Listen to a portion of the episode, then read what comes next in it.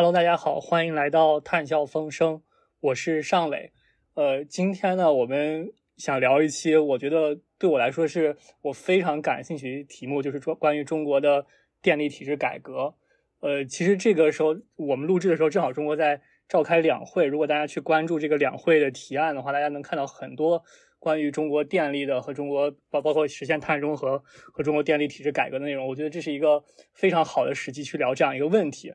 然后呢，今天呢，我我们节节目邀请了我觉得两位都很特殊的嘉宾。一位嘉宾呢是我的同事，呃，其实是和和我一个课题组的同学。呃，如果大家关注过我们之前的节目，其实呃，他来过我们节目讲过一期节目，叫呃美国人眼中的碳中和。呃呃，我欢迎奈的，他的中文名叫童瑞。呃，然后他虽然是这个呃美国人，但他在中国待过。一小段时间，但他的中文水平已经非常好了。呃，然后呃，除此之外呢，我们还邀请到了呃来自伦敦证券交易所杜福特的分析师陈学婉。呃，我我可以毫不夸张的说，这个我在中国电力市场所学到的一半的这种实物以上的东西，都是来自于呃呃陈学婉在之前财经写的文章。呃，我我我觉得我这学到了非常多，然后我非常荣幸能。呃，请到呃两位来跟我讨论这个中国电力体制改革的内容，然后和大家打个招呼吧。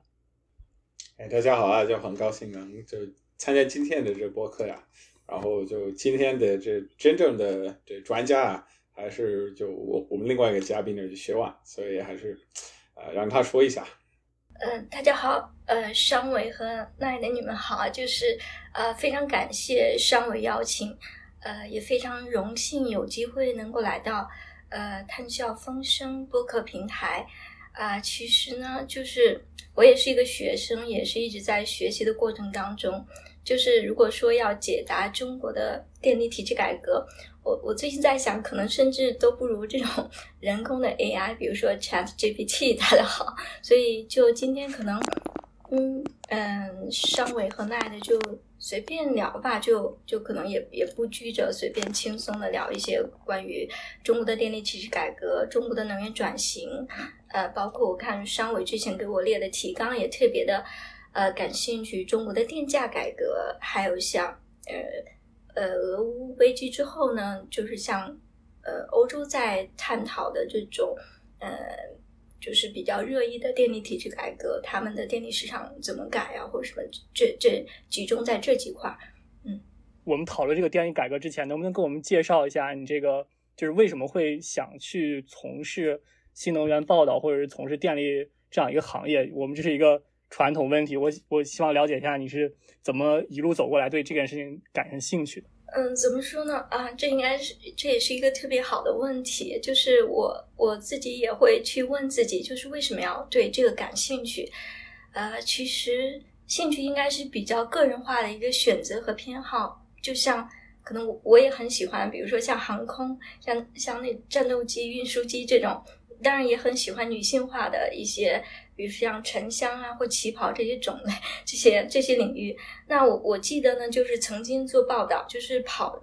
国内的能源电力领域嘛，就它其实是相对比较封闭的，就很多的一些政策的讨论，嗯，它其就像引入了那种密室，你在公开的渠道，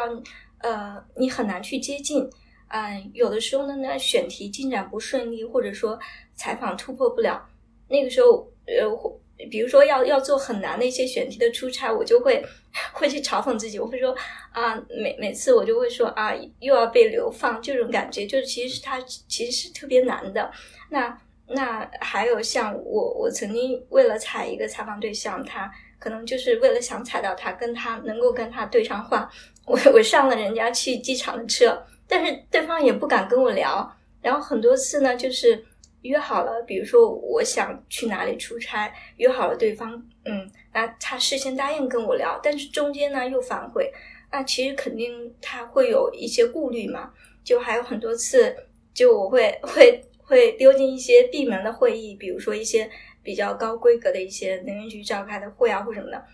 但是又被赶出去这种，所以其实其实这个时候呢，就就我也会觉得特别的难。还有还有以前在在做记者的时候，开选题会我会听别的组，比如说像快消，像互联网，他们做这种呃口红的选题、咖啡的选题，或者说呃呃抖音啊或者快手这种互联网的选题。嗯，我我我会就说，他们做的都是这种我们生活中人尽皆知的话题嘛，然后去找采访对象也特别的容易。但我呢，虽然电电也是我们天天在用的，但但可能，比如说上来就是我会我要写一个特高压，要写什么输配电价，要写电力现货，就它其实是 to B 的领域，跟普通人离得也很远，就感觉比较的艰涩。但但其实我就回到这个为什么要感兴趣？如果真让我去做，比如说做口红、做快销或什么，好像又不感兴趣。可能如果说追本溯源的话，啊，我要怎么怎么怎么说呢？就呃，更多的，我我想起有句话叫什么“天命之谓性，率性之谓道”嘛。就是如果说很俗的来讲，可能是不是跟中国古人讲的一些。你的命盘呀，或者八字有关，就是你可能对什么感兴趣。比如说，呃，我我就想到了，就是比较有趣的，嗯，我我之前看到就就像苏轼嘛，他说自己的偶像韩愈，他特别，他就是他是韩愈的粉丝，他会说啊，那退之他是这个。那就是韩愈嘛，他是摩羯座，那我也是摩羯座，就是因为都是摩羯座，所以一生都在受苦。就是就是我们的身，他说我们的身宫都都是在摩羯，摩羯，所以我就在想，可能也是也会有这这方面的原因吧。就是如果要到底追本溯源去问自己为什么感兴趣这个领域，嗯呃，你话说你是先开始对记者这个领域感兴趣，还是先对？能源这个领域感兴趣？呃，也没有先后，就是呃，就当时我还记得我在读书的时候去，呃，那个时候还还比较小，对，比较小，然后就骑着车去隔壁听一个讲座，当时他是呃，他是兰州的一个记者吧，讲讲他做的一系列的报道，然后有当年的。哎呀，又要暴露年龄了，就是有当年的那个乙黄拆迁啊，或者什么的，就是那种调查的新闻和嗯法治的新闻做的，就是我就特别的，我想，哎，我我之后我也要做这样的事情，或者说那个时候就是感觉特别的热血沸腾。然后他其实呢，他呃，在我们就是在我的我上家单位财新待过一段的时间，然后后来就是我也会。觉得说，呃，财新呢也是中国最具独立性的媒体，嗯，它会给你嗯很大的空间去做一些选题，然后我就加入了财新，是这个。然后要做能源呢，其实我我也是在嗯在读书的时候呢，是是看到了，当时我就就特别喜欢那个。现在也特别有名的行业媒体《南方能源观察》，我我也看到了，当时的主编是蒋老师，蒋志高老师，他做了一系列的，就是嗯，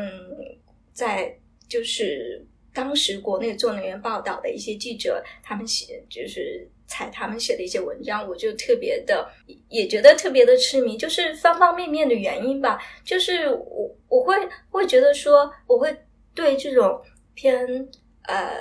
规律性的或者说偏偏了解世界的运转规律的东西比较感兴趣。嗯，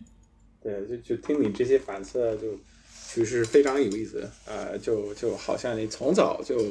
或者是从至少从大学的时候就就开始对这个记者这些行业和这个或者新人的行业和这个就是电力这领域啊，都都是比较感兴趣啊，所以还算是挺早了，就就呃就开始关注啊。然后就就到现在一直在关注啊，啊，然后就我们之所以就就今天就邀请你参加这这博客，就是是因为要了解就是你对电力就是改革体制改革的这个过程是有什么样的一些呃一些看法呀？但是这可能要从呃从最基本的一种层面去开始就讲啊，什么叫电力体制啊？然后在在为什么？为什么在这个时候要讨论这个电改这这个概念呢？对，呃，我先回答为什么要在这个时候讨论呃电力体制改革或者电改。呃，今天应该是三月十二号吧，所以我就想起了，呃，嗯，应该是八年前三月十五号，那个时候是我们呃，我们叫新一轮电力体制改革，也就一五年的三月十五号的中发九号文是下发的一个呃日子，所以可能也是一种呃周年性的纪念性的一个时刻吧。然后，对，就像前面刚刚商伟讲的，呃，我们每年的两会其实也是我们会观察国内的这个，不仅是能源，就是各个领域的这个政策的它的接下来的一年或者什么它的一个走向。嗯，那那就是今年可能，呃，我看到就是它更多的是强调这个能源的安全嘛。然后，能源的安全跟能源的绿色转型统筹协调发展这么一个基调。那像以前，呃，一八年呀，或者一九年，呃，两千年，呃，二零二零年的时候，他呃每年的，嗯，我们的前任总理他在做政府工作报告的时候，都会提到说，呃，呃，降一般工商业电价，然后呃。再降，然后就是会有业内比较关心的降电价的这个环节，所以其实我觉得这个时候来讨论电改也是是一个特别好的时机，嗯，然后就是关于这个什么是电力体制改革啊，这个要怎么回答？就是我们我们想说，呃，什么是体制或者呃。然后，然后我我我就去查了这个英文当中呃体制嘛，体制那就是 regime 是吧？然后那那中文它体制可能就对应的呃管理制度啊，或者一套的这种这种机制。呃，如果说详细来说的话呢，那可能就会嗯具体到这个电力领域，那可能就会包包括的就是说呃电电力的这个。呃，价格的这个机制，然后还有这个投资的机制，然后还有就是监管的机制，或者说，呃，因为我们电力领域，嗯，很大的体量都是国企嘛，就是国企的体制的，呃，国企的机制这一块，就是还有像我们的规划管理机制啊，就这几方面。嗯，能不能给大家就是把刚才这个体制具体具具体化讲？比方说这个。一度电，然后从它发电到我们最后把它用用来以后，这个整这个整个过程之中，这个电力体制起到一个什么作用？就是它这一套这一套东西，除了它技术性的东西上，在体制上是怎么去安排它的？就是说体制上的流程是吗？比如说我们在在在发电端这一端，那那可能就会涉及到项目核准呃的一个机制是吧？那还会涉及到投资。就是，那你你要去投电源啊，投资的这个机制，那嗯，还有上网电价，中国的上网电价也也经历了嗯很多的，就是原来从可能从原来是完全管制的，到我们前面提到的这个新电改之后，它还是放开。能能给我们读者听众介绍一下什么叫上网电价吗？我觉得可能很多这个呃他呃很多人不知道，第一次听到这个上网电价这个词。上网电价就是电源，那那就是，比如说我供电方，我电网买你的这个，呃，你出售的这个电源的这个电价呀，就是就是这么一个。然后到输电端，嗯，输输配中间这个环节的话，那有输配电价，那它会涉及到，因为嗯，尤其是大的这个输电网，它会有嗯涉及到监管，嗯，因为它是一个自然垄断性的行业嘛，然后。那用电的话，有就会也是，如果说要涉及的话，那就是电电价电价机制。嗯，就说明这个就是电力体制这概念还是非常，就包括很多方面在内啊。嗯，然后就是你要要讲就是，呃，就把这么就是宏观的一个体制去就进行改革的话呢，呃，它的目的具体是什么呢？对我们，也就是说，我们为什么要进行电改？对对，应该说，中国的电力市场化改革，呃，历程它是起始于上世纪的八十年代，就是八十年代的时候有那个集资办办电，那个时候就是呃，解决了当时困扰的就是电力投资不足，当时允许多方办电，然后，然后到了那个呃两千零二年的时候，就是我们说是。当时的五号文，呃，一个改革就是说长网分开呀，主服分离呀，就是这么一个，呃，一般也会叫它呃，如果说也可以称它为第一轮的电力体制改革吧。嗯，那当时的时候就是，嗯，我们先说这个厂网分开。所谓的厂厂网分开，呃，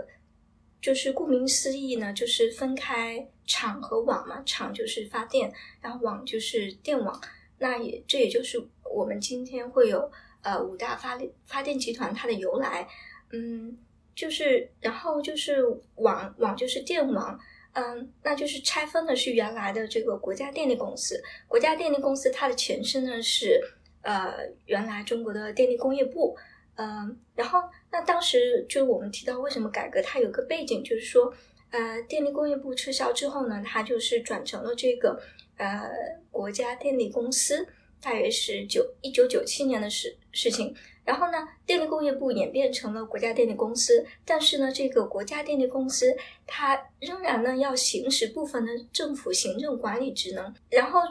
这个行政管理职能之外呢，它也有企业的管理职能，就说它是混着的，所以我们我们要要走这个政企分开的一个道路。所以这这也是一个改革的一个背景，然后还有就是我们我们提到了这个，就我们接着前面跳过来的这个电网，呃，你讲了五大发电集团怎么由来，那那电网我们今天是呃一个比较大的国家电网南网，这个嗯还有一个蒙西嘛，那当时就是会也是有一个业内比较敏感的话题，就是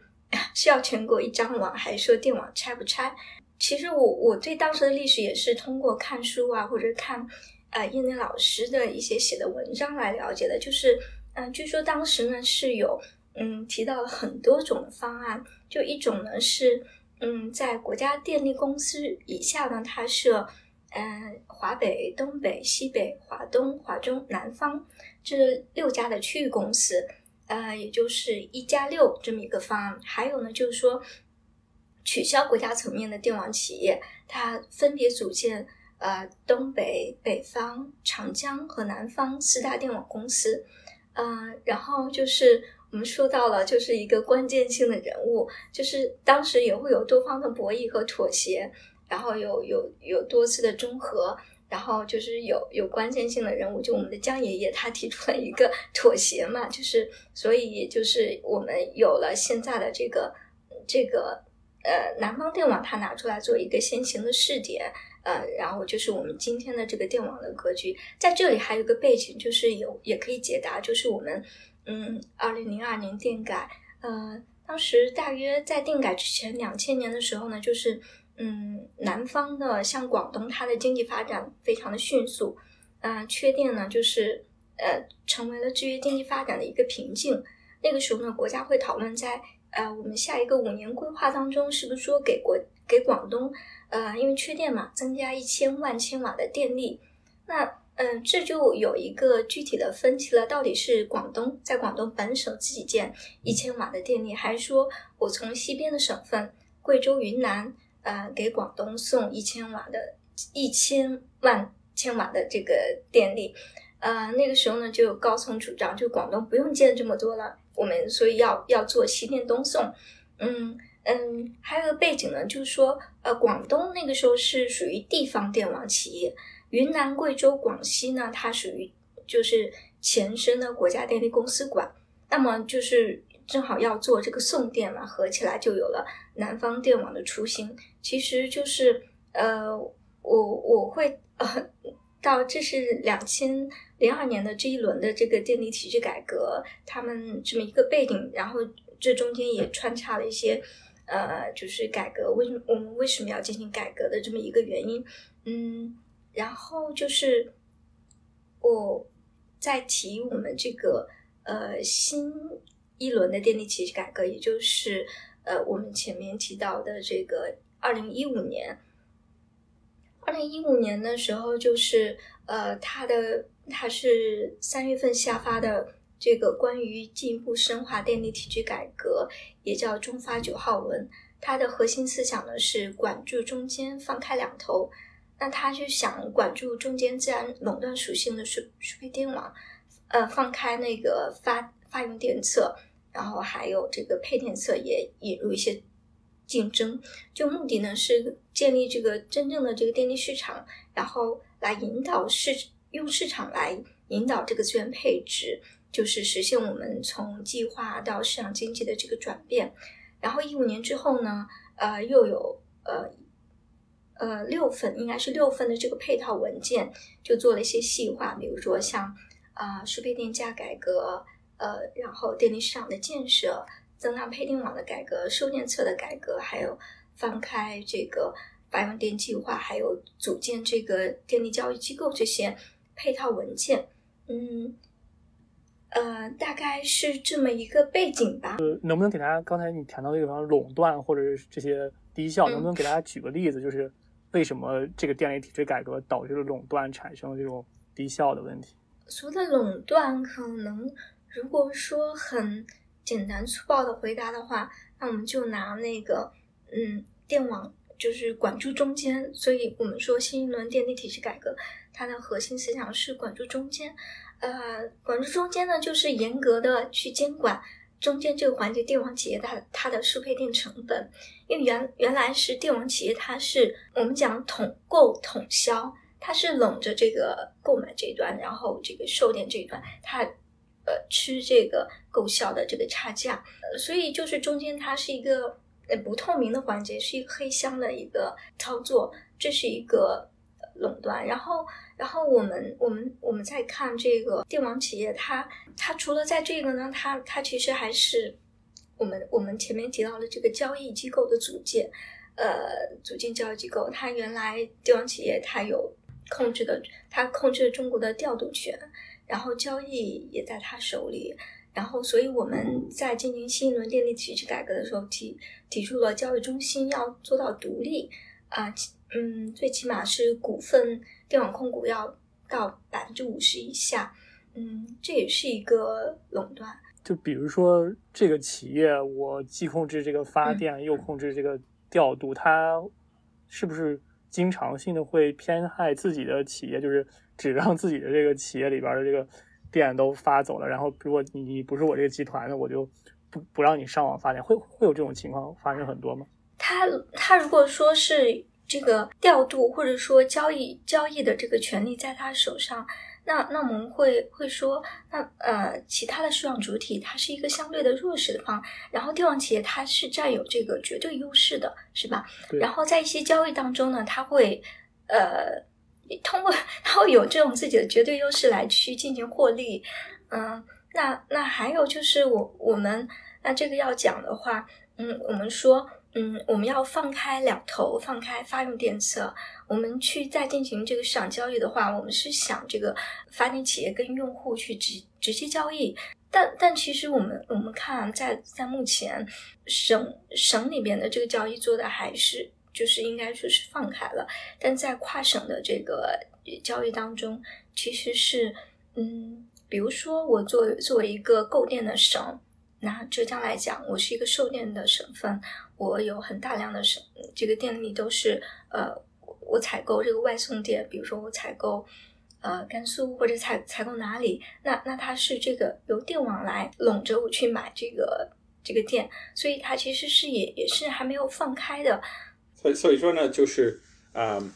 就就为了打破一些垄断，就市场就近视市场是其中一个工具啊，是吗？应应该这么了解，就是啊，电力市场的推动吧？对，就是呃，我们说建市场它不是一个目的，它是一个有效的手段。我们在进行这个嗯电改，它的目的更多的还是为了，比如说我们。为了我们的投资啊，或者说为引导我们的投资，呃，然后去真正的实现这个由市场来配置资源，市场它是一个有效手段，它起码比起我们这种比较僵化或者说比较笨重的这种我们的原来我们的计划的这种原来的这种体制或者计划的，比如说我们完全管制电价，或者说完全靠政府。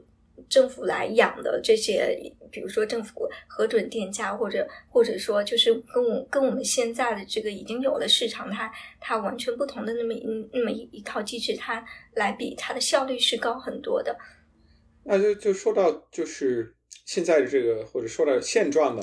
就中国和就是美国和欧盟、欧洲的这电力体制是是什么样的区别啊？就刚才说到了，就是市场机制的这个扩大呀，的范围的扩大呀，这跟就是呃，就西方国家现在实行的那些电力就是体制啊，是有什么样的区别啊？呃，这个问题也好难回答。就我我会我去查这个历史的时候，呃，看到像美国吧，应该美国它应该是在呃，我没有想错的话，是一九九二年是吗？就是当时呃发了一个国家能源政策法是吧？然后就是嗯所谓的拉开了这个电力工业去管制的序幕，然后呃。然后稍后的可能到了九六年，它还有一个很著名的八八八号法令，然后提提出了就是公用事业公司的发书分开，然后呢，输电资产必须无歧视开放。嗯，那我们看去英国，英国也是呃，大概在一九八九年的时候，英国议会通过了这个电力法，然后这个它的这个电改可以追溯到这个时候。那我们会去看，像英美国家，它的电力市场的出生，它都是可能法律先行的，然后可能嗯配套的这个产权改革。但中国呢，可能就这个法制还是缺失的。它更多的呃，我们比较权威性的文件就是一五年的时候那个九号文。那我们看这个，嗯。呃，英美跟跟中国的不同的话，因为中国如果要去追溯历史的话，我们呃那个时候是更多的应该是借鉴的前苏联的一些架构吧，就是包括整整个的这个管理机制。那英美呢，它更多的是一种代表了私有制或者说市场化、自由化的。呃，经济体制的变革方向，我觉得这个这个是它的不同吧。比如说，啊，我们可能今天还会聊到那个电价，我们我们在谈中国的这个居民电价，一直在谈处于比较低的这个水平啊，我们都会，我看到很多资料上都会补充上一句，这也是社会主义特色，什么经济体制的优越性或者什么的。那那可能这个也也是我们中国跟跟国外的一个。啊，不同吧，就是 它，呃，就是你刚才讲了这么多，就是呃，关于电力体制改革和包括和欧美之间不同的地方，就是如如果说是就是中国的这个电力体制改革现在正在一个进行时的话，那么就是能能不能给大家介绍一下，就是下一步来讲，就是电力体制改革还有哪些地方你觉得就是我是一个最近的一段的工作重点？我们先谈一下，就是。呃，我们电改了就是八年吧，就是比如说我们，呃，我们谈市场是一个非常有效的手段。我们看一下，就是中国的电力市场建设它的一个目前取得的那些成绩吧。就是呃，我们看在呃过去的一年呢，中国的呃电力市场的交易规模呃和主体的数量都是呃迎来的历史的新高。我们如果从这个交易电量来看的话是。呃，五点二五万亿千瓦时，如果看同比增幅的话，是同比增长了近四成。然后在整个全社会用电量中的比重呢是呃百分之六十。其实应该一九年吧，这个数字还仅是应该百分之三十吧，我没有记错的话，没有专门去查。就是然后这个比重呢，它是同比提高了十五点四个百分点，嗯，也就是交易的占比它。也是在大幅的跃升，嗯，那我们看这个市场，市场呢，就是目前全国应该所有的省份它都有了这个中长期的电力市场，嗯，我们再看这个现货的市场，虽然目前国内这个交易的电量绝大比例，可能约百九成的比例，它都是这个中长期嘛，呃，交易。我们再看这个现货市场，现货市场是。嗯，二零一七年的时候提出来的，当时确立了第一批八个的试点，然后呃，应该是二零二一年的时候四月份又确立了第二批。我们来看目前的进展的话，应该全国有二十一个省的和地区，它是已经嗯有了这个呃省级的这个电网的电力现货试运行，呃，可能在今年会。就会铺开的这个范围更大，会扩围到更深的范围。呃，可能我们预计会至少覆盖二十八个省份这样的。我们看第一批就是目前第一批八个的这个电力现货试点省份当中呢，嗯，像有五个已经进入了这种连续的试结算，也就结算试运行啊，山东、山西、蒙西、广东、甘肃，嗯，然后其中山西呢，它还可能在今今年很快就要进入正式的这个运行。嗯，那嗯，还有就是呃，在呃山西、山东、广西、蒙西，它的全部的市场化用户呢，呃，都已经参与了这个现货市场。然后还有呢，就是呃，我们看啊，过去一年的话，我们的省间现货也启动了试运行。呃，省间现货呢，它其实是起步于更早的。应该是二零一七年的时候，它有一个跨区域的省间富余的可再生的交易试点。呃，其实过呃，因为在二零二二年的时候，呃七八月份那时候是高温干旱，国内呃也有这个电力供应特别的紧紧张，就所谓的电荒嘛，像四川，嗯，那个时候就是七八月份的时候短缺时段，呃。就部分短缺的时段，这个省电现货它的价格，啊，它能触触及到了十块每度的这个上限，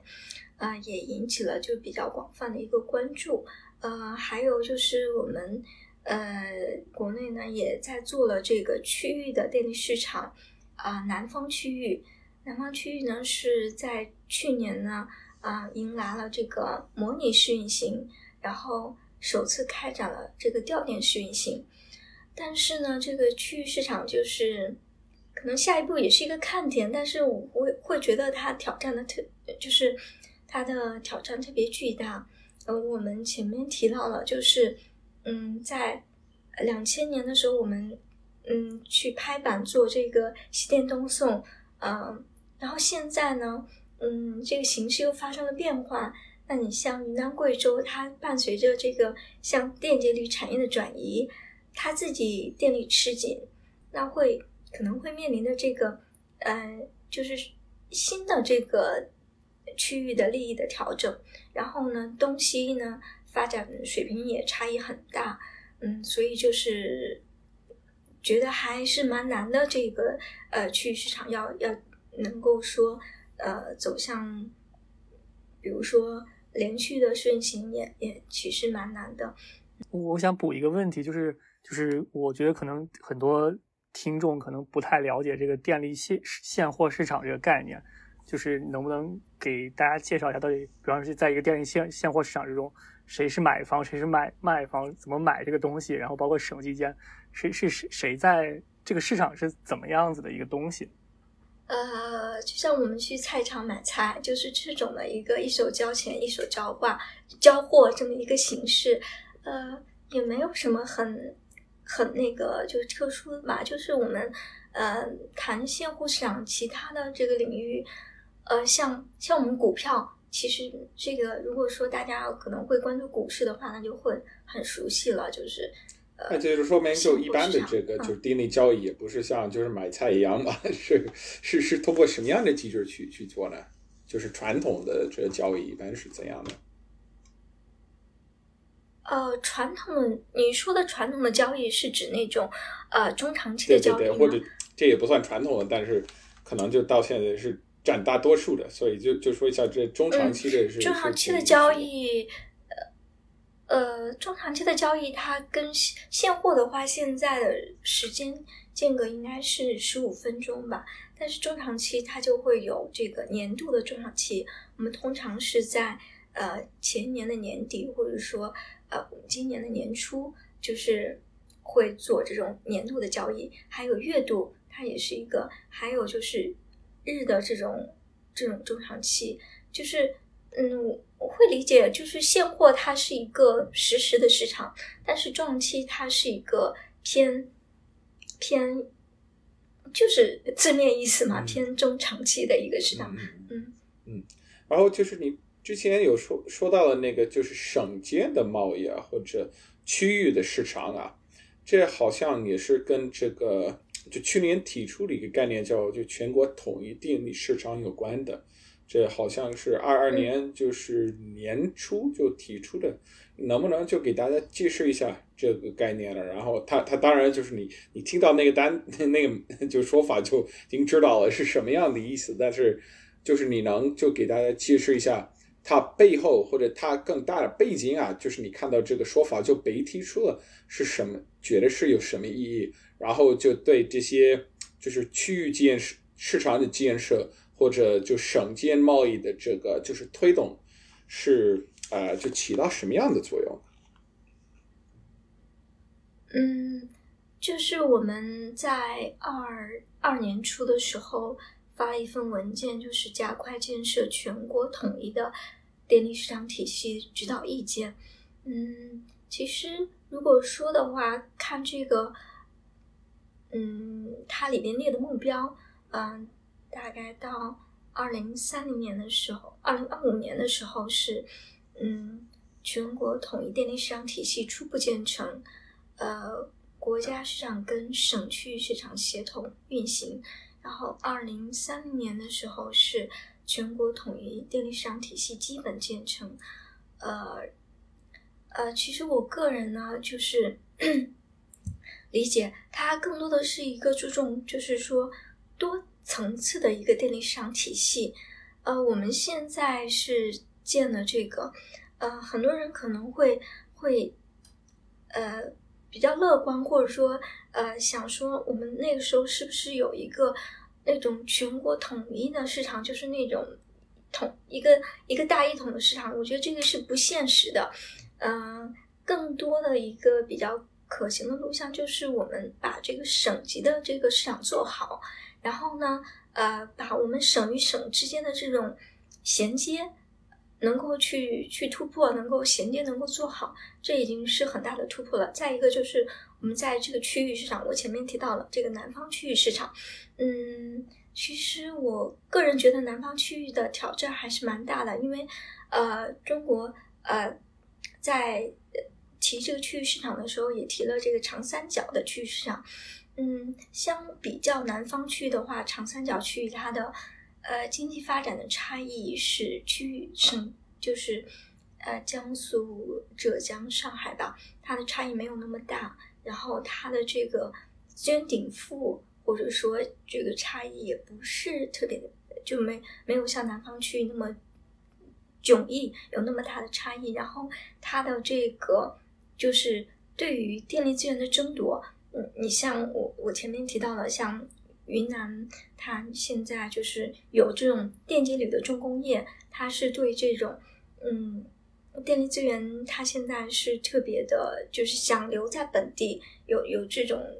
这个，然后而且跟广东已经打了很久的架了，这个，所以我觉得可能更多的是长三角区域更有希望一些吧。但是啊，也要看我们，就是它还涉及到就中央中央跟地方怎么去写这个所谓的央地关系。啊，整体呀，跟这个区域的这个矛盾、这个利益怎么去协调？啊，因为我们的经济呢都是分省吃饭，那那可能就是有也会也会涉及到中央政府跟地方政府它的一个一个一种统一、一个协调和配合吧。就说明就是这个就 DNA 改革这个概念，呃，或者这个过程是离不开更宏观的一些就是，呃，就政策。就体制的制度或者就是，呃，哎呀，这怎么说呢？就 composition 这种就是不同的利益怎么协调，这种宏观的问题啊，嗯，就就离不开它呀，是不是？对你总结的特别好。呃，那我们就就就把这个电力体制改革再再往前推一步，就是考虑到我们现在国家这种实现碳达峰、碳中和，包括。包括说这个构建新型电力系统这样一个概念的提出下，这这个就是呃，这个电力市场改革在这种新的背景下，它和之前的电力市场改革会有什么样的不同？以及为了适应这样一些目标，中国的电力市场会发生什么样的变化呢？嗯，是这样的，就是我们说呃，构建新型电力系统。嗯构建啊新型能源体系吧。我如果没有记错那个词的话，应该是这个，就是我们会发现这个电力系统的业态发生了很大的变化，然后将来也会发生很大的变化。那你看，在电源端，就是我们我们随着这个新能源的这个比例的提升，它会增加了，或者是呃注入了很多这种不确定性的电源。那我们再看这个呃用电侧这端，啊，随着我们电气化比例的提升，呃，我们这个嗯用电侧这边的像居民呀、三产，它的比例也会在提升。就是说，我们会呃变成一个发电跟用电都会是一个在波动的一个一个体系。然后我我经常听到那些电力的专家啊，我现在不知道能不能复述出来，就是什么啊两高双多，就这种的高比例啊，什么高电子元器件什么的，就这种的一个去形容我们这个新型电力系统。那那我们对这个嗯，所以说对我们这个体制，我我理解啊，就是呃体我们整套的这个体制像。更像，比如说像我们电脑的这种操作系统，它是一种软件的一种一种一种驱动系统，是这样的。所以它呃会要求我们的这个呃电力体制，我我如果要总结的话，就是可能是要是要再再继续去深化，可能这是一个比比较 概括性的回答。那那就会说，像我们的这个，我们还。还没有理顺的这些电价，或者说像我们啊，嗯，我们正在建设中的这个现货市场，呃，我们我需要继续去建设。嗯，还有什么啊？像我们我们在厘清中间的这个输输配环节，啊，厘清中间的这个成本账，去去分开这个输配，分开核算这一块啊，嗯，还是需要去去继续去做，嗯，就就就就让我想到就是退免这个问题啊，因为就是你说就是嗯，这些措施啊，就是为了嗯，就是支持就碳中和这个过程这个过渡的过程啊，呃，就电力体制改革的进行对煤电会有产生什么样的影响啊？这可能是在在国外也是引起了很大的这个就关注啊。我不仅说中国呀，也是说美国呀，这边的情况啊，就随着电力体制的改革呀，可能也影响到了。而且再说呢，就可再生电力的这个上上网的这个就是比例一直在啊在提高啊，这也也影响到啊就传统能源的这个就运作情况啊，就中国也可能也会面临同样的情况啊。呃，我不知道你能就就解释一下，就在你眼里啊。这个就是电力体制改革对这煤电是有什么样的意义啊？尤其是在这碳中和这过程的大背景下。嗯，那我我可以问一个问题吗？就是最近我也看到上文写了一篇文章，就是关于中国煤电的核核准潮，是吧？嗯，那是国外的一个 NGO 他发的一个报告。嗯，我。我说不出它那个具体的准确数字，就是在在写中国的这个核准新核准的应该是啊一百 G 瓦吗？还是什么？不确定。在建设的是五十 G 瓦，然后好像批准了一百 G 瓦，这是去年的一个量吧？应该是加对，就去年新核准的一百 G 瓦，然后还用了一些很很很惊悚的一些描述嘛，就是说。呃，哎，怎么形容的来着？就是可能要超过了什么其他的国家的总和，还是什么？就是，嗯，一天要核两个电厂，我不知道我复述的对不对。就是我，所以我想知道，就是，嗯，一周两个电厂核哦，要一周两个，sorry，我说错了。就是没有原来那么多呀，就一周一个。这样，嗯，对我，我也是当时的时候，我看到了很多的冒外媒在报道。然后我看到了那个彭博，他们那边还用了一个特别标志性的词，叫 “dirty power”，就是 就是说中国的这个啊脏的这个电源。所以我就我我特别想问你们，在在国外看，就是说会看到了这些它的这叫舆论吗？或者说是怎么来看中国的这个煤电的增减？嗯，没人关心，这是我的感觉。你觉得没人关心吗？可能有一小一小群人是特别，而且就是其其实就是怎么说呢？我我看过很多的，就我们美国这边的很多的就中国的专家，呃，就也不是专家，就是关注中国的人啊，关注中国的学者或者就是商人啊，就就就看到那个数字，就觉得中国就对这个碳中和就不是特别的认真了，所以就就会拿出这么一个比较简单的、比较粗暴的一个就是结论。所以其实这个这些东西啊啊也会在国外。就也不仅仅应该说也不仅仅在这么一个小群里啊，就是更多的也会就成为一个热点了，尤其是在就是比较关注中国人啊。嗯，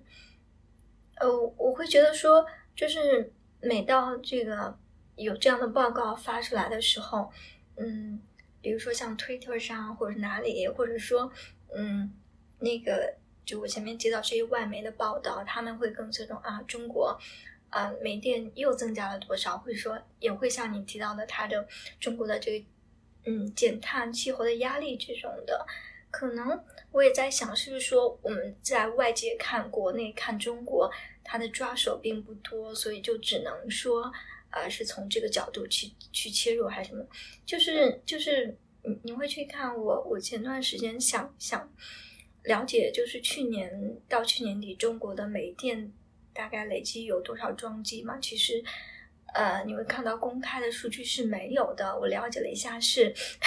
国家能源局他不让对外说，不让对外说了，已经就这个数字。但就是他们会会觉得说啊，我有了这些数字会被这些所谓的什么，呃，就是这些 NGO 啊或什么做一些。把柄，然后还有就是提到了这个煤电的核准潮，确实，呃，在经历了这个去年夏天的这个电荒之后，呃，中国是，嗯，核准是是在这个加速的核准这个煤电，但是你你没有，你会就是说你在公开的信息上也看不到，这个也是不能对外说的，所以所以我。会觉得说这一块，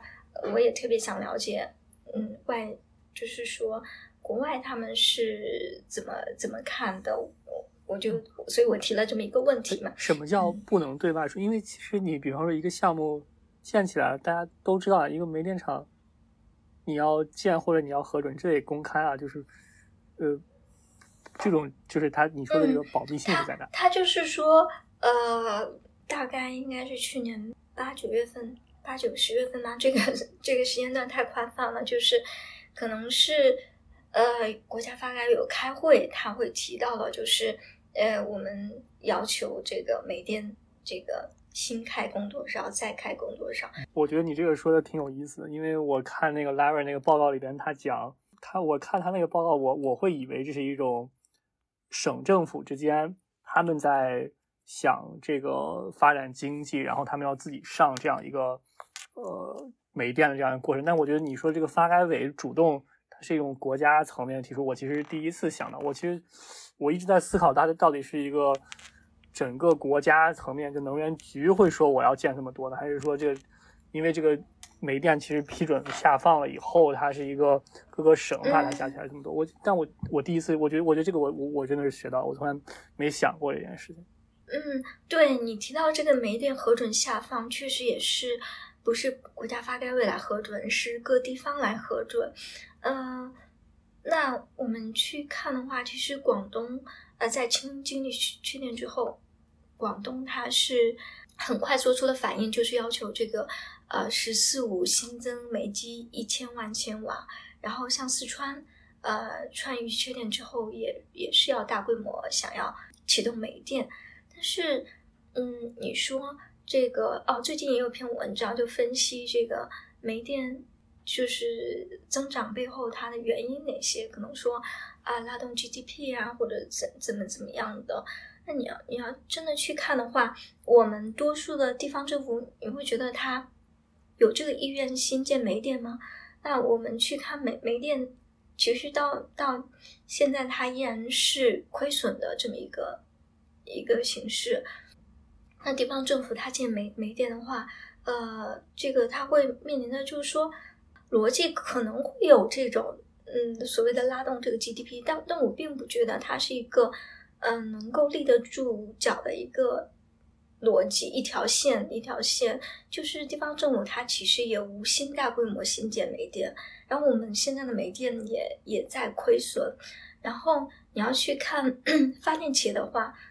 嗯，它还有那么高的投资热情吗？嗯，然后它在经历了这种亏损之后，可能要也要看分区域，比如说沿海区域，它如果说它有这个算算。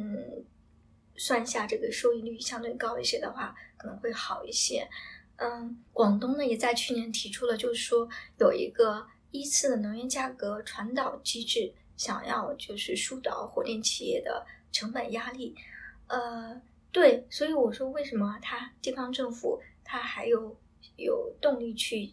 我就想问还有动力想大规模去建煤电吗？那考虑到煤电这个亏损的这形式，它它要。要有钱呀，给他这个能够让他就比如说，呃，能够运转下去，能够很好的保供，或者能够保本为利，或者什么样的。但其实更多的是是没是没有钱，他他更多地方政府，如果说我的考虑的话，是它有这种压低电价的动力，因为电价低了嘛，嗯，那就。可能更有利于这个招商引资，或者说更有利于它区域提升它这个本区域的竞争力，然后对于降低它本区域内的企业的这个用电成本，这样我我是我是理解的是这么一个逻辑，我不知道我们我有没有解释解释清楚，就是我感觉如果说能你单刀直入说，呃呃，我们上煤电是为了拉动 GDP，我感觉是在现在这个形势下，它已经。呃，站不住脚了，我不知道我我说的对不对。还有就是，就是会说，呃，他们，呃，还有一种观点，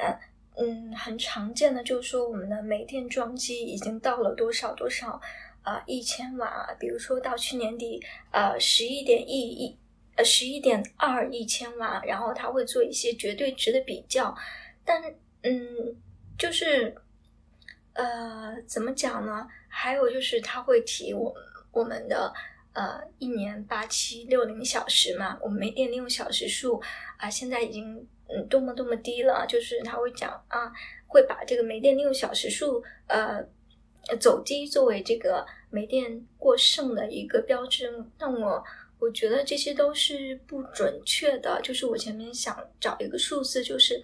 看嗯。就是目前应该是，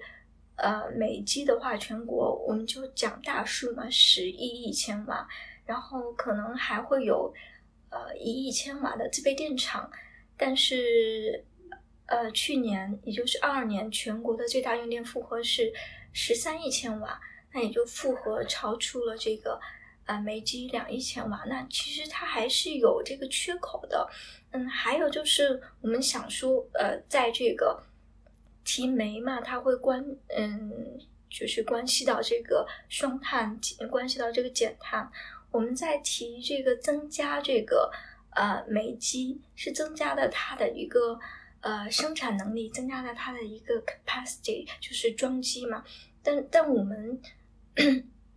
并不说它的这个产，就说产量，它的电量也也是意味着它是。呃，要要上升的，所以说，呃，它可能到呃十年之后或者二十年之后，嗯，这个电利用小时数会下降到两千，或者嗯再往后下降的更低。那它随着它的电量逐步下降，那那伴随着这个电量呢，它的这个碳排放量它也是在走低的，所以它并不影响我们减碳的目标。嗯，那我。我们就是说，在呃，我再多说一点，就是为什么要要要去建这个呃，就是在大规模的上这个煤机呢？它呃，一个是就是考虑到我们这个安全，你们看，就是呃，我们在上这个新能源，嗯，然后新能源，稍等，我也在再找一下，嗯，就是 有一个测算，就是说我们要要到这个实现这个碳中和，呃，中国国内的新能源装机规模呢需要达到呃五十亿千瓦，呃，然后如果说按照这个，嗯。大概去年六月底的这个风光装机量是六点八亿千瓦，那么可能就意味着未来近四十年的时间，呃，风光的装机量需要跃增六倍。但是你说，呃，新能源发电呢？我们 我们长期可能，嗯，大家会说的比较大的、比较多的是它是一个波动性的，或者说呃不稳定的间歇性的电源或什么。嗯，目前呢，可能嗯，新能源占这个。总的发电量的这个比重，呃，也就，嗯，应该，呃，百分之十十或者百分之十二的多一点吧。然后，但是呢，你如果说我们讲这个电力系统的平衡，它会有这个，呃，电力，电力就是损失的那个功率嘛，电量，电量就是说可能就是我们讲千瓦时嘛，它有一个时间，一个时间段的那个。从电力平衡来讲的话，那个。嗯，有这么一个研究，就是风电对电力系统的呃支撑的贡献率呢，仅有百分之五。那么光伏呢，呃，则几乎可以忽略不计。所以说，我们是从这个安全的角度来考虑，是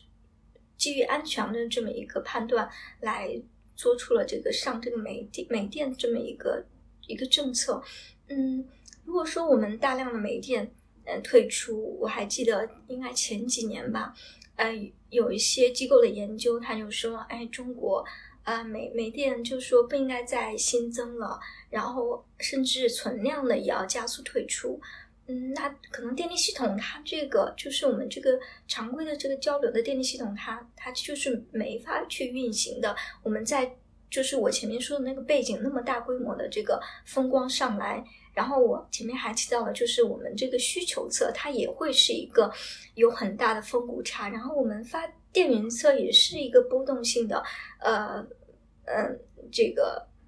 峰谷差，就是有一个研究就说到了那个呃，大概三零年，然后全国的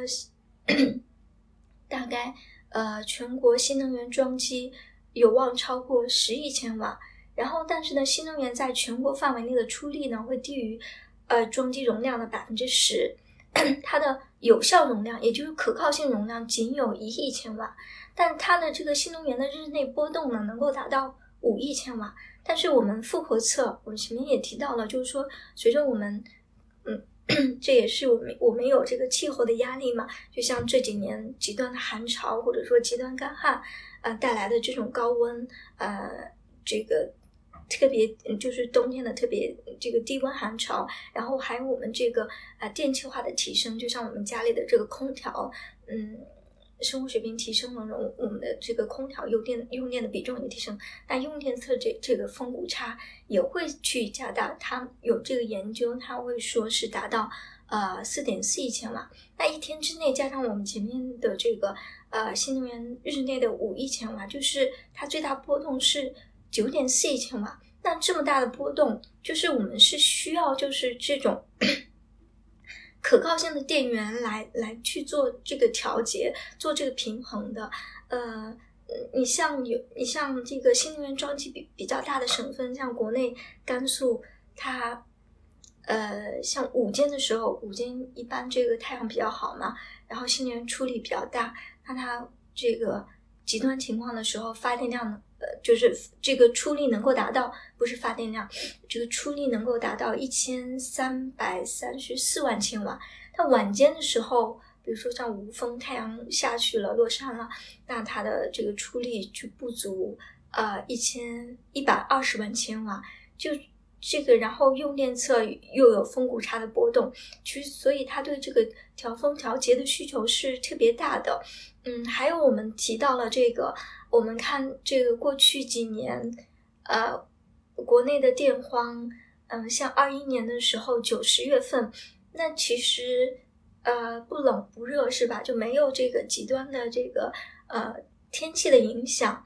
但是东北它发生了拉闸限电，那其中很大的一个原因，就除了我们提到的缺煤之外，也是因为它的这个新能源风光就是特别小发的时候，那对这个系统造成了很大的这个冲击。嗯，所以，所以我这是回答为什么要呃去。增加这个煤电，嗯，就是增加煤机，从安全的这个角度来考量，嗯，还有就是从这个，呃，应该说是从成本的角度来考，来去，呃，做这个考量吧，嗯，因为就是，当我这些说的都是别人的研究，就像电网它的这个一个研究，随着这个新能源渗透比例的提高呢，就是这个。电力系统它的成本，清洁转型的成成本上升压力是在骤增的。呃，我看电网的研究呢，就是说预计呃“十四五”“十五五”的末末期，就是新能源的度电系统成本呢将达到呃二零二零年的呃二点四倍和四点五倍。那么也就是推动了这个整个系统的成本去在上升，那最终它会体体现在我们终端的这个用户电价上，呃，但是我们终端的用户电价，你会说，嗯，我们会面这个它的上上涨的空间，能够承受的上涨空间是有限的。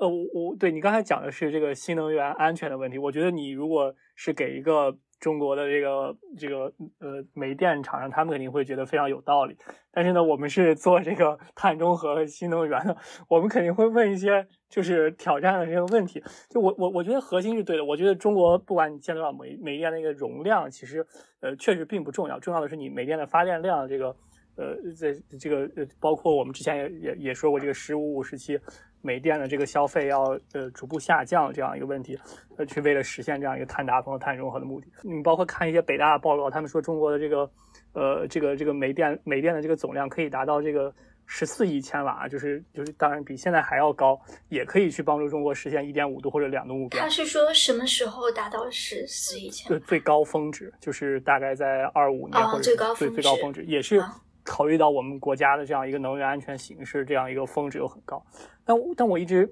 怀疑就是两件问题，就是这些煤电建了以后，他们真的就只能呃老老实实的去服务新能源，就是我们能保证他们确确实实他们不多发，就是没有那种多发电的欲望，他们确确实实是服务新能源的，让新能源更多的去容纳到这个电网里边来，这因为这样的话，其实他们一年的这种发电小时数会大幅下降。所以他们能赚的钱可能就会在目前这样一个容量缺乏的市场里边，他们可能没有这样一个办法去做到。然后同样就是问问题就是，我们为什么不去建用？如如果这个建新能源煤电的话，它一年就发这么多的话，呃，它其实也很昂贵。既然如此昂贵，为什么不去用储能或者是别的东西来服务这样一个呃我们国家的能源安全的问题？对这个。你提了两个问题，然后第一个问题也是，嗯，现在大家在呼吁的就是，那我这个我煤电的角色转变了，我作为转变成呃调节性的电源，然后我的利用小时数大幅的下降，嗯，那这个就是需要就是我们并不是给他一个。嗯，电能量的一个电价，可能也是需要我们的这个市场机制去完善吧。比如说，呃，我呃，就像我我们之前提到的那个，呃，容量的成本的回收机制，或者容量补偿机制，啊，或者是那个一些能够就是说让它在这个呃，还有还有像我们这个辅助服务市场，能够呃使它实现合理的经济补偿。嗯，这是我们特别需要去做的一件事情。那比如说像山东，它其实，在哎，我就记不清时间了，应该是二零二零年底，或者如果不是二零二零年底，就是二零二一年初吧。它是有了这个容量补偿机制，呃，应该一度电九九分多一点吧，就是这么一个。呃，山东它是做了一些尝试。嗯，我说这个意思就是说，这这个是需要我们的市场机制去完善、去健全的这么一个呃一个什么嗯，然后你第二个问题是关于就是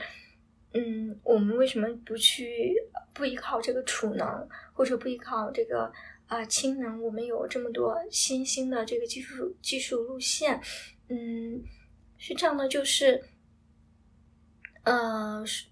这个也是考虑到一些现实的选择吧，就是我们说，我们建新型电力系统啊，最大的难难处在哪里啊？在钱，就是在这个我们这个终端的承受能力。呃，那电化电化些储能，那么考虑到它的成本，还有一些安全，还有一些技术局限。比如说，我我有那种嗯，几天无风无光的时候。那我需要上长周期的这个储能，那储能能 hold 住吗？或者说它的成本是会那是特别昂贵的。然后像我们的氢能的储运成本也特别的难下降。那么所以就是说，呃，在呃中短短中期内最现实的选择还是储储煤，就是储能还是煤炭，嗯，是做一个比较现实现实的路径的一个选择。呃，当然了，我们也要对这个技术去抱有这个，嗯，比较乐观的一个心态嘛。可能会它这个技术发展，嗯，有有将来会有一些很大的突破或什么。但是无论如何，你要去检验我这个技术，呃，是不是可行的，或者说，呃，是不是能够适合大规模铺广开来。我们又提到了那个市场的手段，我们需要去去市场里面去检验。那到市场里面，它呃成本特别高，那它就那它就没有做不下去啊。比如说很多新的形态，就是那那那它就没有市场空间，或者没有没有什么的。所以这个嗯，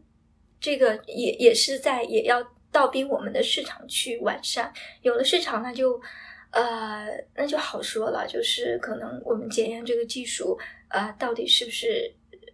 它是只适合做几个试点，还说它适合我们给予一些产业政策大规模铺开或什么的？因为我们像国内的话，嗯呃，微电网啊，或者说还有就像我们现在呃，也不是现在了，就是近两年也会在谈这个 新型储能困局和解，就是我还写过文章，就是那那他就是。就会提到，就是我我会有我前面讲的这些问题所在。就就就回到就就电改另外一个方面，就是电价呀。这个呃，我我们之前已经说过一点，但是要要补充一下，这个呃，当然可能就说一五年那一轮这电改的讨论，呃，在一定程度上应该是取决于。电改对电价的这个影响啊，也就是说呢，因为电改可能也可以把电价就降低了，所以就比较受欢迎啊。但你要就是从一个市场的角度来讲，当然有时候就价格要要下降，但有时候也会上涨。嗯，然后电电改就就是如果继续推行的话呢，也会需要就是面临有这两种可能都是存在的。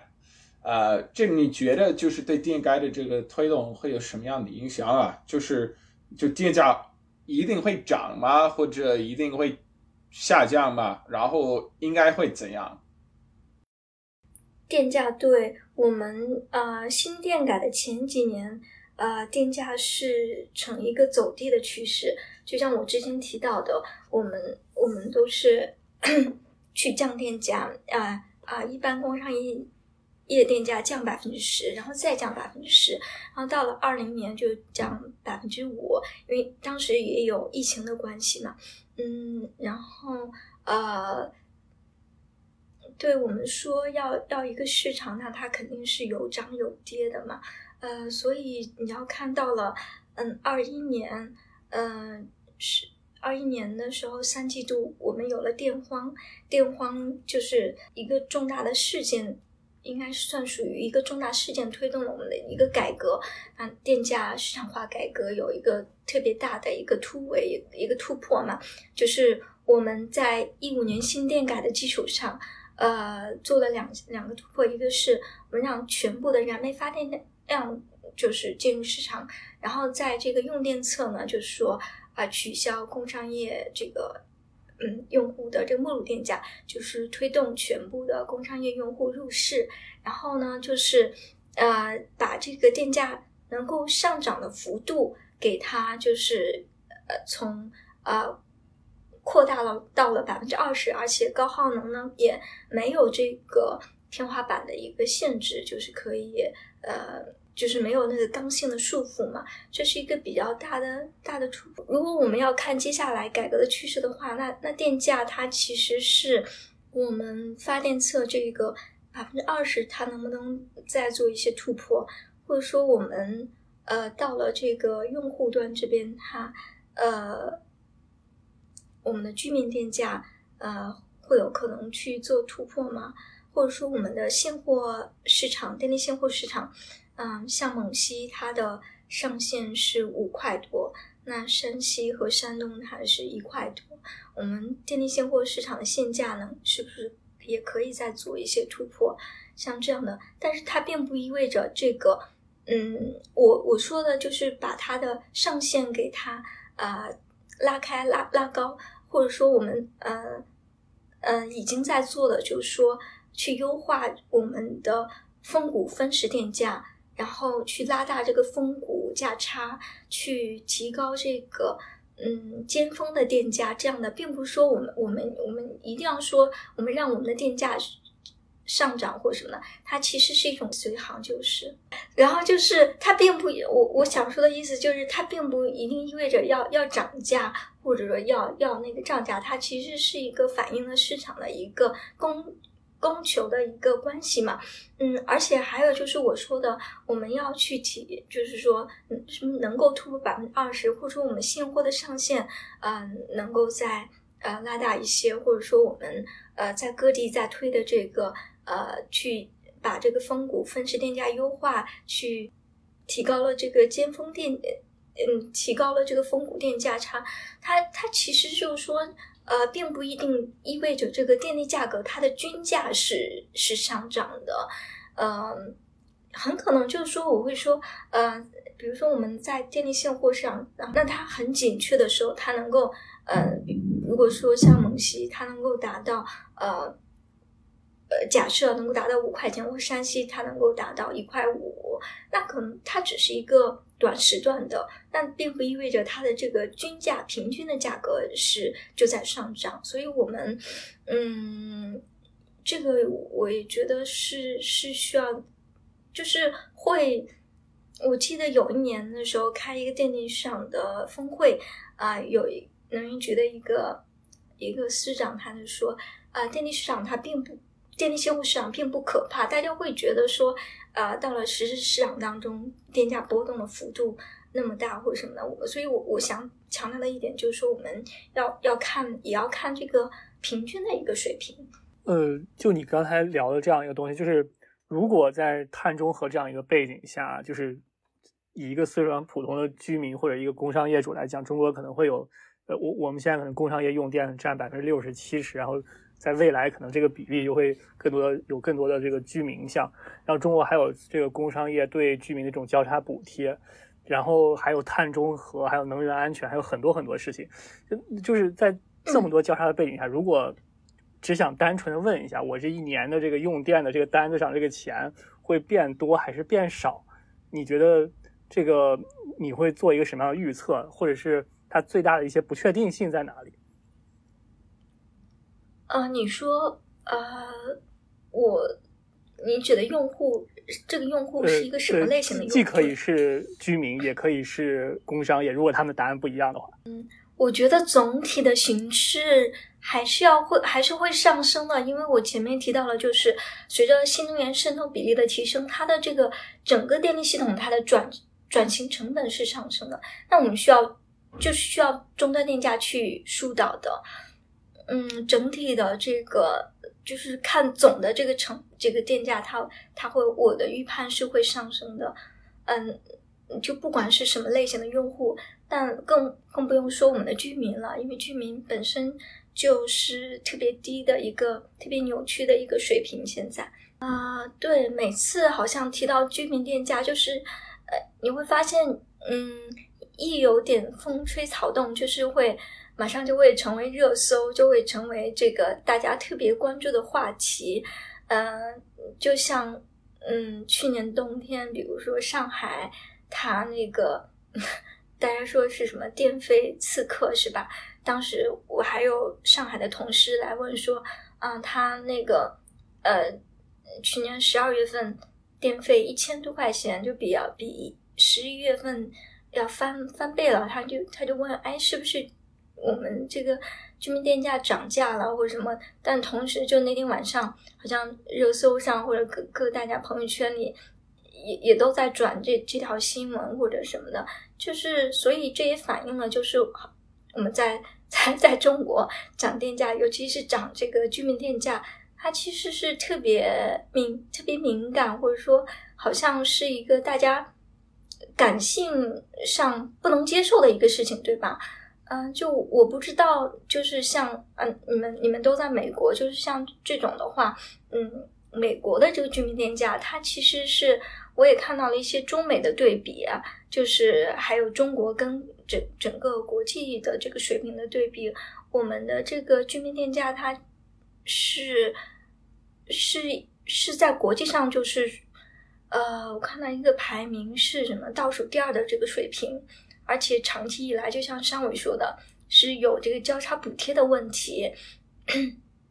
就是我们的呃工商业承担了这个。呃，相应的交叉补贴，为什么呢？就是我们居民电价一般是比较小的这种消费者嘛，他的这个供电的距离比较长，然后但是呢，你要给他提供比较稳定的或者电能质量比较高的这个呃电力，然后它所以它它的供电成本又是比较高的，但你它的这个电价呢又是又是比较低的，所以这里边呢就是嗯有这个交叉的补贴。呃，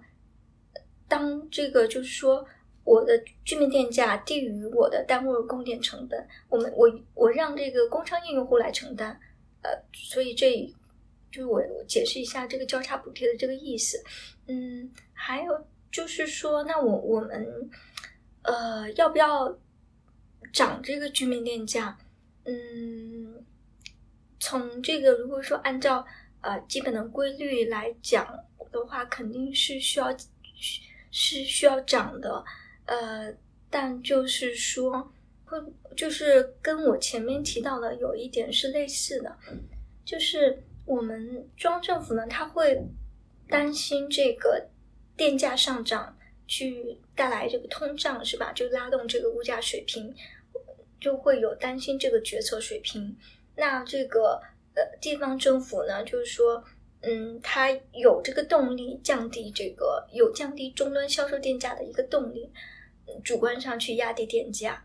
我们去保持它本地本区域的竞争成本优势，那又可以就是说呃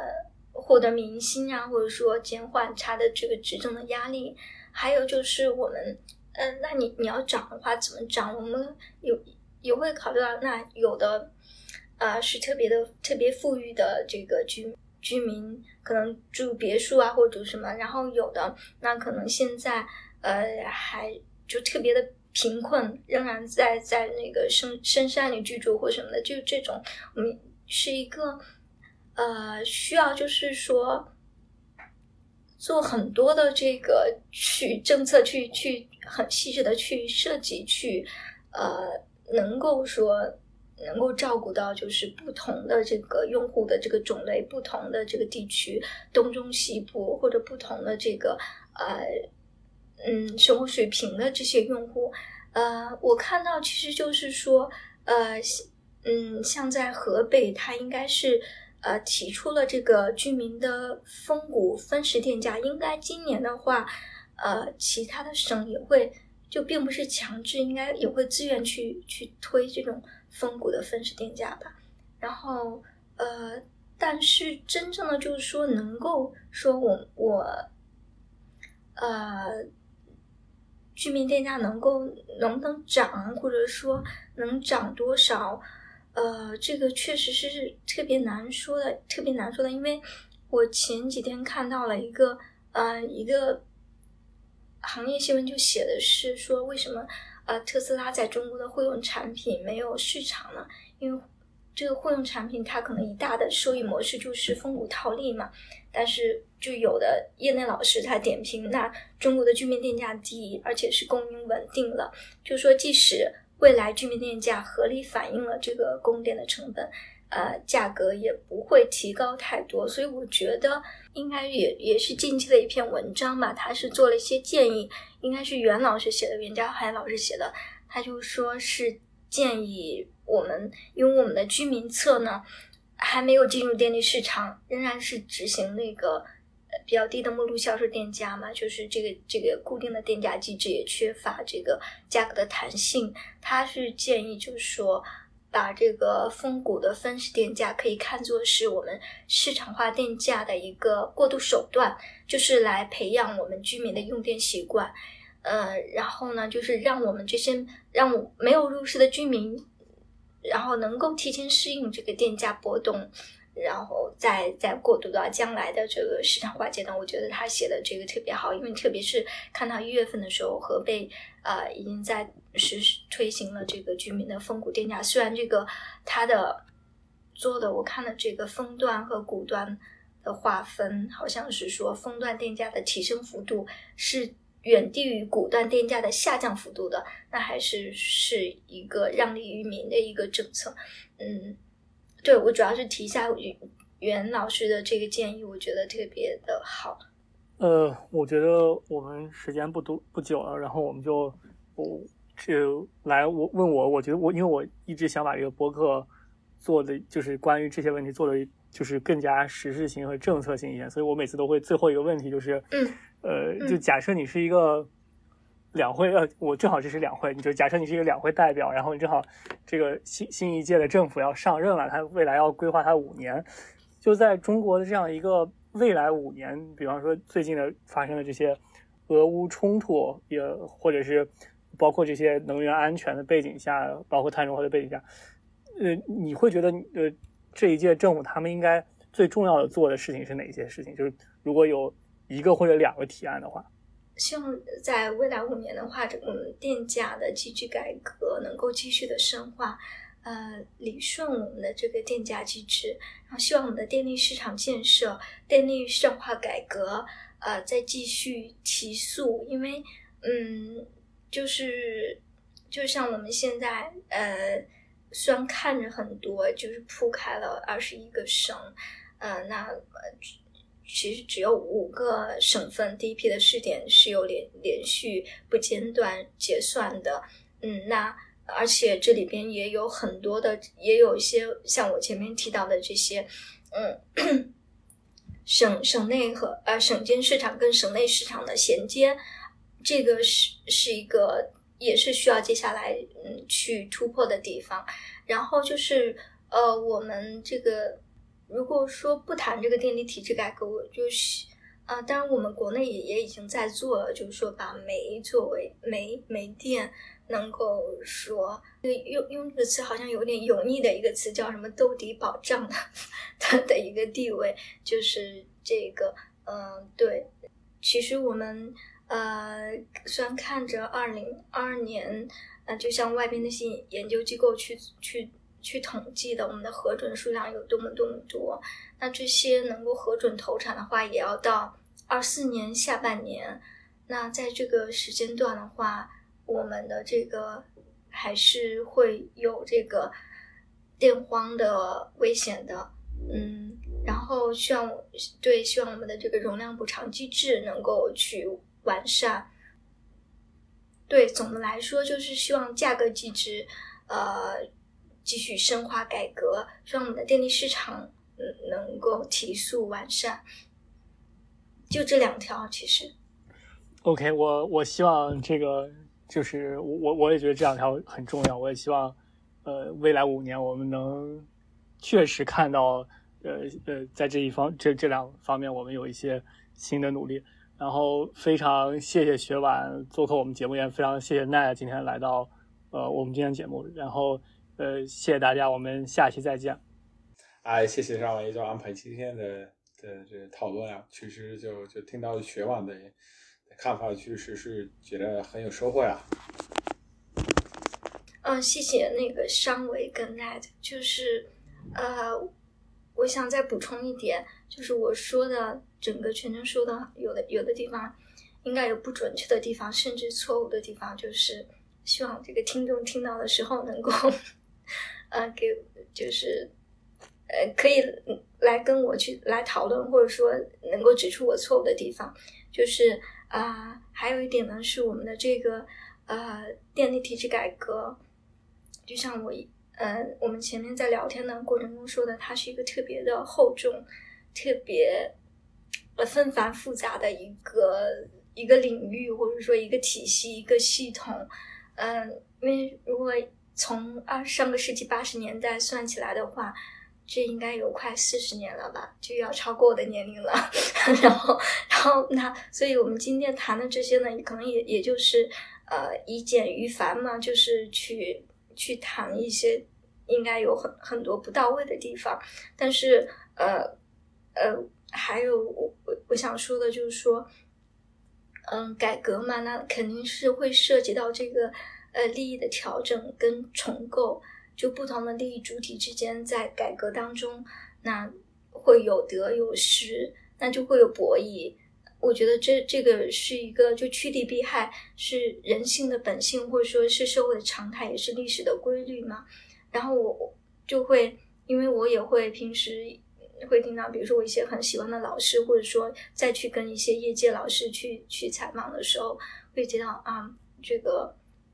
改革特别的困难，然后就是呃亲身经历改革的这些呃老师会提到这这其中的一些。一些困难或者一些博弈或什么的，嗯，所以我特别想想引用我我的一位老师他说的，他说难恰恰说明改对了地方，那么如果一切顺利呢，就说明没没有起到改革的作用，而且呢，虽然我们前面说了很多我们改革需要完善的地方，但其实我们到今天来看的话，其实我们也取得了不小的成绩，呃，我们还是需要对我们这个改革。呃，有有一些多一些包容和耐心，嗯，对，这是我想说的。非常感谢上位和奈德。好好，谢谢。